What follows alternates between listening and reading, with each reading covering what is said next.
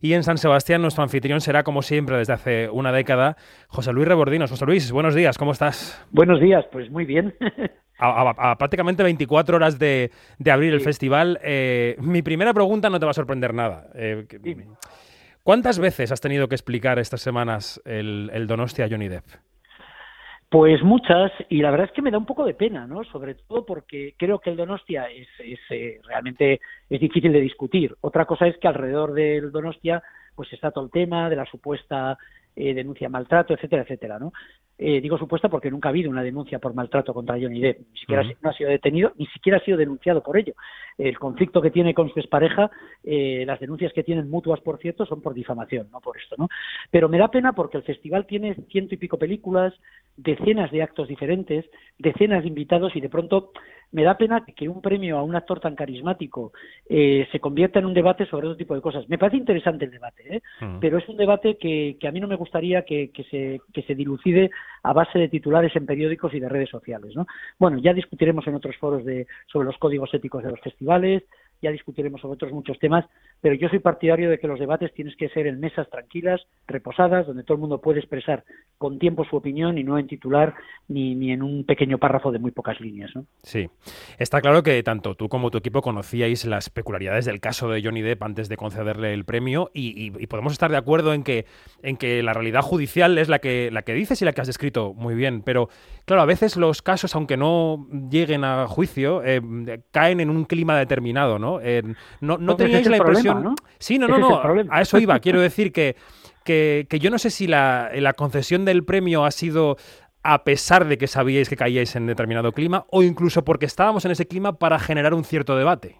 Bueno, mira, eh, la verdad es que no buscábamos ningún tipo de polémica, ¿eh? es decir, nos imaginábamos que iba a haber debate no tan virulento como fue en un primer lugar. Luego yo creo que se ha calmado y además, bueno, yo creo que ya ha habido eh, y bueno, y luego hay opiniones que yo respeto muchísimo en contra, ¿eh? es decir, no nosotros tenemos una forma de entenderlo y otra gente tiene otra. Bueno, no pasa nada. Lo que pasa es que luego hay muchas barbaridades, ¿no? Cuando alguien dice, estoy seguro que Johnny Depp es un maltratador, digo, bueno, ¿y en qué te basas? Porque ni siquiera tiene una denuncia por maltrato. Y además, insisto, yo tengo la famosa denuncia de Desan, tengo documentos sobre, la tengo, tengo los 166 folios. Es decir, tengo un montón de documentos sobre todo el caso, que yo no voy a salir a hablar de eso, sobre ella, sobre él, porque no me compete, porque no tengo nada que decir sobre su vida privada, de ninguno de los dos, pero sí tengo datos suficientes para saber que no hay nada en este momento por maltrato real en sede judicial contra Johnny Depp y desde luego yo no voy a intentar que nadie juzgue a Johnny ni a nadie y que nadie me juzgue a mí. Es decir, para eso están los jueces. Es decir, mientras no haya una, ni siquiera una acusación, sino una sentencia, nadie es culpable. Es decir, entonces, mm, eh, ¿que esperábamos algo de polémica? Sí, tanta. No, sinceramente no, ¿no? Y nos parece el debate interesante, porque aquí entramos en otros debates que se están olvidando en la sociedad actual, como es el de la presunción de inocencia. y parece que últimamente lo que hay es presunción de culpabilidad, ¿no? Pues no, son demasiadas décadas, demasiado tiempo luchando desde los sectores más progresistas de la sociedad por el derecho de la gente a ser inocente hasta que se demuestre lo culpable, hasta que se muestre que es culpable. Yo no estoy dispuesto a renunciar a eso. Es decir, tengo ya una edad y he vivido lo que ha sido ciertas luchas sociales por ese tipo de cosas y no estoy dispuesto que ahora en un PRIS Plus aceptemos que alguien es culpable solo porque de pronto se dice, sale en las redes, parece que alguien dijo que, un juez hace un comentario. No, no, las cosas se denuncian y se juzgan. Y ya sabemos que a veces eh, eso no lleva a la realidad, pero yo sigo pensando que es mejor que un culpable salga libre, eh, que diez culpables salgan libres que que un inocente sea condenado. Yo sigo creyendo en eso, ¿no?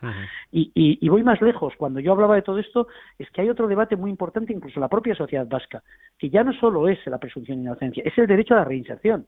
Es decir, estamos saliendo de una situación de violencia en Euskadi. Afortunadamente estamos en un momento estupendo eh, en que realmente estoy convencido de que la violencia está fuera ya de nuestra sociedad, de verdad, que creo que aquellos que tuvieron, que pudieron colaborar o que en un momento determinado tuvieron sus, sus, dudas o participar en la violencia en este momento, creo que todo el mundo en Euskadi, la mayor parte de la gente está en contra de la violencia. Pero a nuestra sociedad se va integrando, se van integrando poco a poco gente que cometió delitos. Es decir, en el festival se va a poner Baisabel. Es la historia de un hombre que, participó en cuatro asesinatos y que un buen día se da cuenta que aquello fue un disparate. ¿No tiene este señor derecho a volver a tener una vida normal? Para mí este señor, una vez que ha cumplido con la justicia, es exactamente igual que yo. Me da igual lo que hizo antes. Porque ah. para eso está la justicia, para juzgar, condenar, y cuando alguien ha cumplido la pena, tiene pleno derecho a reinsertarse en la sociedad. Entonces, insisto, es decir, esto nos ha llevado a otros temas, eh, como son la presunción de inocencia y el derecho a la reinserción.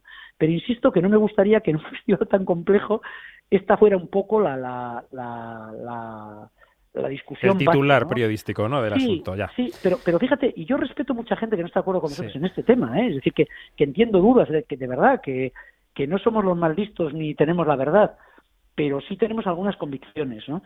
Y, y, yo hay algunas convicciones a las que no voy a renunciar, ¿no? Por ahí quería terminar con este tema porque y ahora pasamos a otros porque es verdad que en un primer momento eh, hubo colectivos feministas, sobre todo CIMA, que eh, bueno, hmm. no, el verbo no es amenazar, ¿no? Pero digamos que barruntaban posibles protestas o, incluso no presencia de algunas personas en el festival. Sé que habéis organizado una jornada de reflexión con, con, colectivos eh, feministas en torno al audiovisual. No sé si ellas van a estar presentes finalmente, si ha habido una conversación con CIMA, no sé cómo ha sido pero, el asunto. Pero con CIMA hay conversaciones continuamente, pero si con CIMA colaboramos. Es decir, que eh, esa es otra cosa que pasa en la sociedad. Cuando estás en desacuerdo con alguien, parece que es, que es tu enemigo. Es decir, CIMA no es que no sea nuestro enemigo, compartimos con CIMA los objetivos finales, es decir, y de hecho con CIMA participamos en la firma de la, del acuerdo 50-50 por la paridad, que lo hicimos con ellas y otras asociaciones europeas.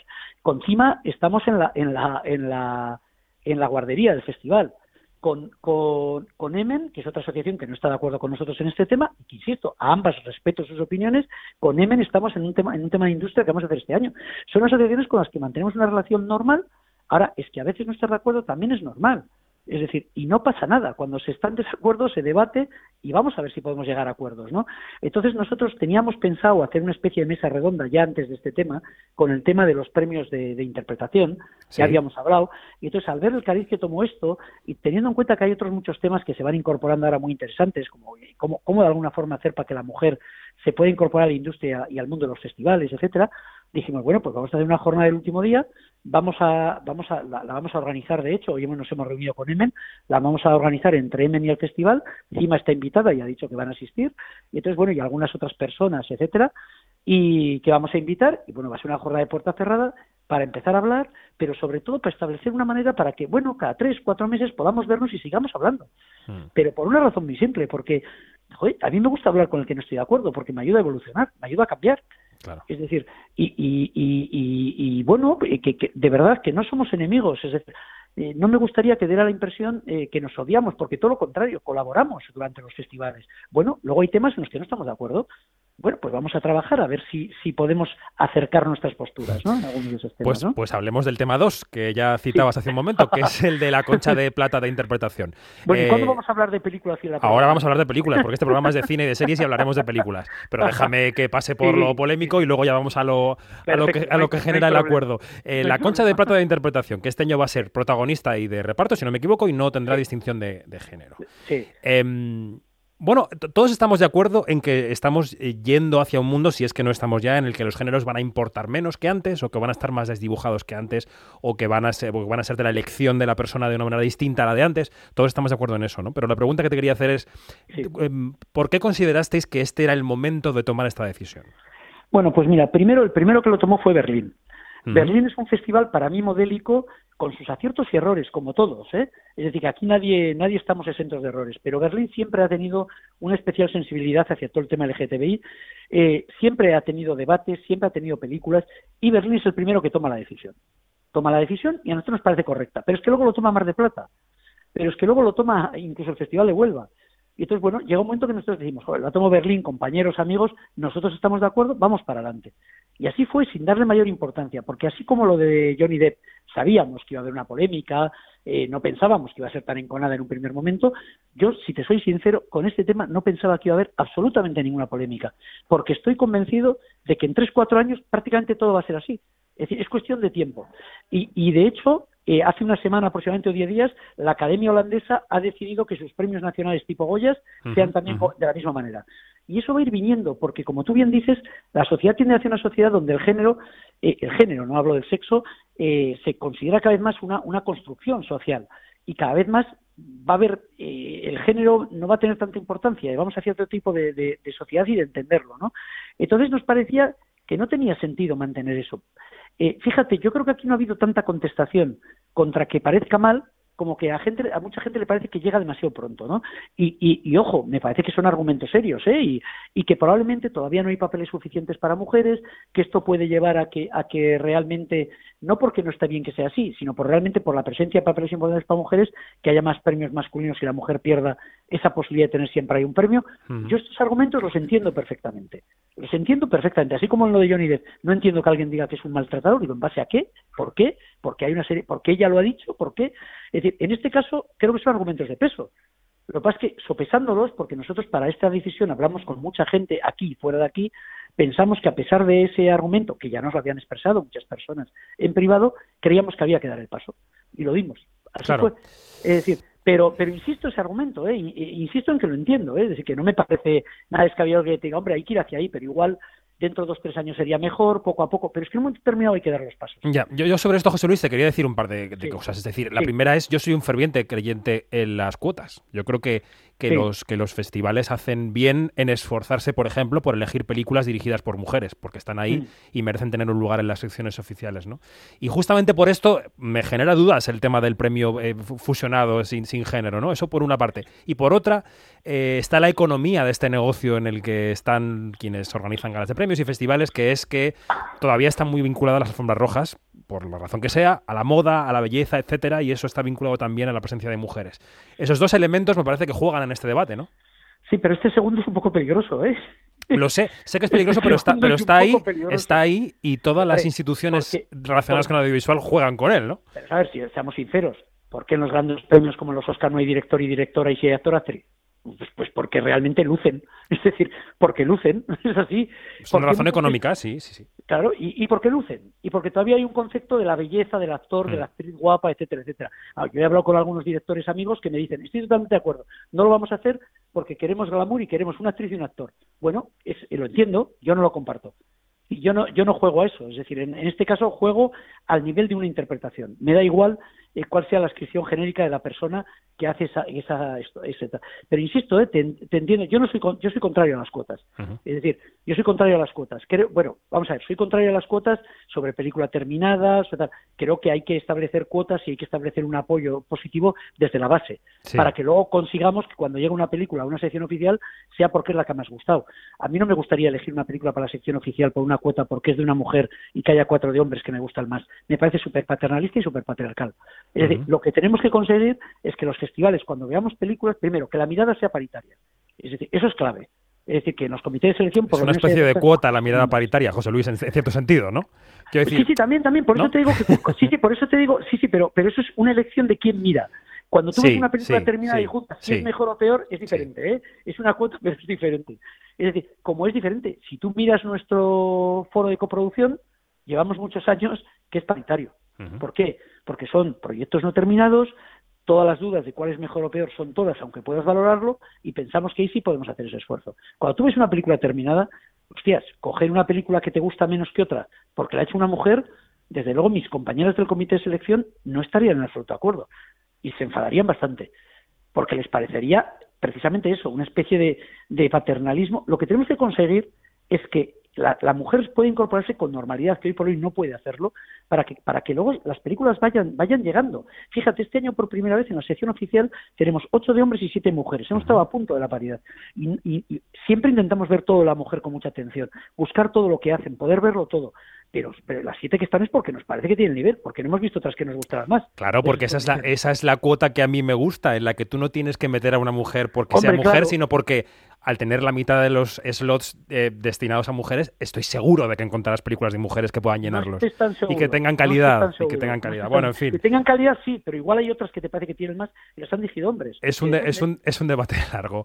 oye, una cosa, pero mira, te voy a hacer un comentario que me parece muy bonito. Venga. Es decir, creo que hay algo estupendo en este momento que a mí me parece maravilloso, que son San Sebastián ganó DEA con Beginning, uh Cannes ha ganado Julia de Cournot, y, y, Venecia, con Titán, y Venecia acaba de ganar a Didi One con Le Venemont.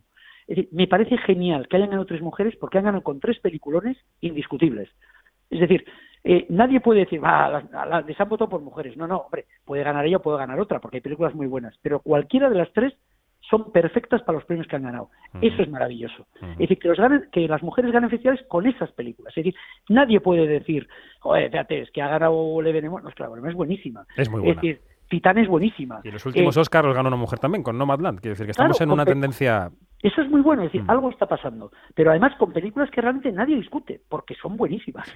que ojalá sigamos así, ¿no? Es decir, con, con mujeres eh, estando en los festivales en las, en, las, en las, categorías oficiales y ganando premios con grandes películas. Bueno, San Sebastián 2021, ¿en qué contexto, ¿en qué contexto COVID llegamos a esta edición, José Luis? ¿Qué nos queda por recuperar para la normalidad plena? Bueno, pues llegamos en un contexto COVID, en el fondo, en el fondo, eh, parecido al del año pasado, porque vamos a estar en 50-60% de aforos, eh, no vamos a poder hacer fiestas ni cócteles oficiales, no va a haber alfombras rojas de público, van a ser solo para gráficos, es decir, muy parecido al año pasado. ¿Qué es lo que cambia? cambia un poco que aunque tengamos que tomar esas medidas, eh, la situación es muy diferente. Es decir, gracias a la ciencia, que también es una gran olvidada, y gracias a las vacunas, estamos en un momento muy diferente. Yo me acuerdo cómo vivimos el festival del año pasado, con un miedo atroz. Es decir, eh, eh, gastamos mucho dinero, mucho tiempo personal, eh, pusimos todas las medidas, creo que lo vivisteis a tope, pero nosotros teníamos mucho miedo, porque mm. por muy bien que lo hagas puede haber un contagio. Y en aquella época la gente acababa a saco en los hospitales y había muertos, con mucha facilidad. Entonces, esa responsabilidad cuando tú decides decir, vamos adelante con el festival, es decir, yo lo pensé mucho, es decir, porque decía, joder, si esto sale mal, hostias, es decir, personalmente menuda responsabilidad. Este año, aunque todavía no se ha solucionado, hay otra tranquilidad, porque el 90% de la gente que va al festival va a estar vacunada. Entonces, aunque hay, si hay algún contagio, etcétera, etcétera, la situación va a ser otra, ¿no? Es decir, ya sé que puede haber, todavía sigue muriendo gente, pero es otra la situación, ¿no? No es la del año pasado, que realmente era muy dura, ¿no? entramos en el festival y 15 días después ya no lo hubiéramos podido hacer, por cómo fueron los contagios. De hecho, compañeros de otros festivales españoles no pudieron hacerlo, ¿no? Entonces, yo creo que, digamos, que vamos en una situación COVID de medidas muy parecidas a las del año pasado, vamos a ser muy serios y muy rigurosos, pero digamos que con un poquito más de tranquilidad, ¿no? Sin tanta tensión interior, ¿no? Por decirlo de alguna manera. Los periodistas que siempre eh, buscamos titulares, como bien sabes, siempre escogemos al Festival de San Sebastián como faro de, cómo va el cine español del año. Y este año sí. eh, citabas Maishabel, pero estará El Buen Patrón, recientemente incluido en la terna de cara a los Oscar, em, Jonas Trueba, la serie de Amenábar, el cortito de Saura, en fin, hay representación de cine español. ¿Qué, ¿Cómo está la producción nacional? ¿Qué te has encontrado? Yo creo que está espectacular, pero no solo por lo que está en San Sebastián, sino por todo el año, ¿no? Es decir, yo creo que tenemos una, una de las programaciones de cine español probablemente más fuertes. Yo creo que es la más fuerte desde que yo soy director, la de cine español, ¿no? Eh, y luego Josefina el Nuevos, La hija fuera de concurso, eh, Daniel Monzón eh, clausurando. yo creo que hay mucho nivel y algunas de estas películas son las mejores de sus directores para mí, ¿no? Pero luego fíjate, Málaga con películas como Ama, como Destello Bravío que venía a Rotterdam, es decir, como la película de, de, del vientre del mar de Villaronga, eh, una película que a mí me gusta muchísimo, como Tres, que ha estado en Venecia, por supuesto Almodóvar. Eh, Seis días corrientes de Nueva Bayús también. sí, sí, eh, libertad, Es que realmente está siendo un año espectacular de cine español. Yo creo que el año que viene, que los, los Goya de este año van a ser complicadísimos, complicadísimos. Así como el año pasado había muchas menos películas, fue más difícil, pero es que este año hay tantas películas que están bien es decir, nosotros se han quedado fuera películas, La hija, eh, la película de Montón, son películas que pueden en competición un año normal perfectamente. Mm. Es decir, y, otras que se han quedado fuera, insisto, yo soy muy fan de Tres, que me parece una excelente película, ¿no? Y, bueno, pues pues acabó en Venecia y yo creo que ha ido muy bien además, por lo que yo he leído con muy buenas críticas, ¿no? Y luego, supongo que ir a Sitges, es decir, que también puede ser un muy buen sitio, por el toque fantástico, supongo, ¿eh? No lo sé exactamente seguro, pero vamos, que es una película que hará su recorrido, ¿no? Entonces creo que es un muy buen año de cine español, donde hay mucha película grande, importante, mainstream, pero también hay propuestas diferentes. Espíritu Sagrado, se me olvidaba, otra película diferente. Que a uno les gustará y a otros no, pero que es una película con muchísima personalidad.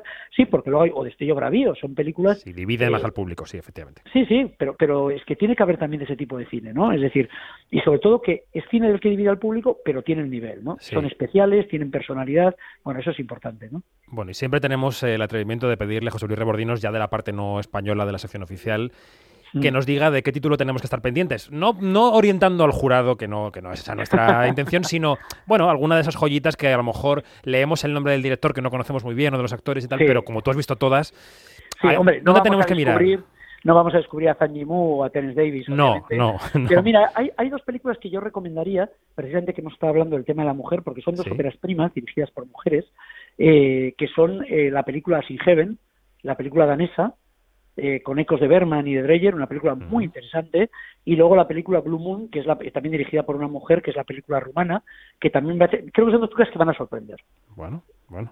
Que van a sorprender. Pues estaremos pendientes en el festival. Nada, nos quedan unas horas para llegar hasta allí. Eh, José Luis, muchas gracias, como siempre. Gracias. A, pesar de las polémicas, siempre estás ahí y eso se agradece. Las explicaciones, el dar la cara se agradece mucho. Muchísimas gracias, de verdad. Pero bueno, es, es parte del juego. Y del trabajo, supongo. Un abrazo fuerte. Va en el sueldo. Gracias.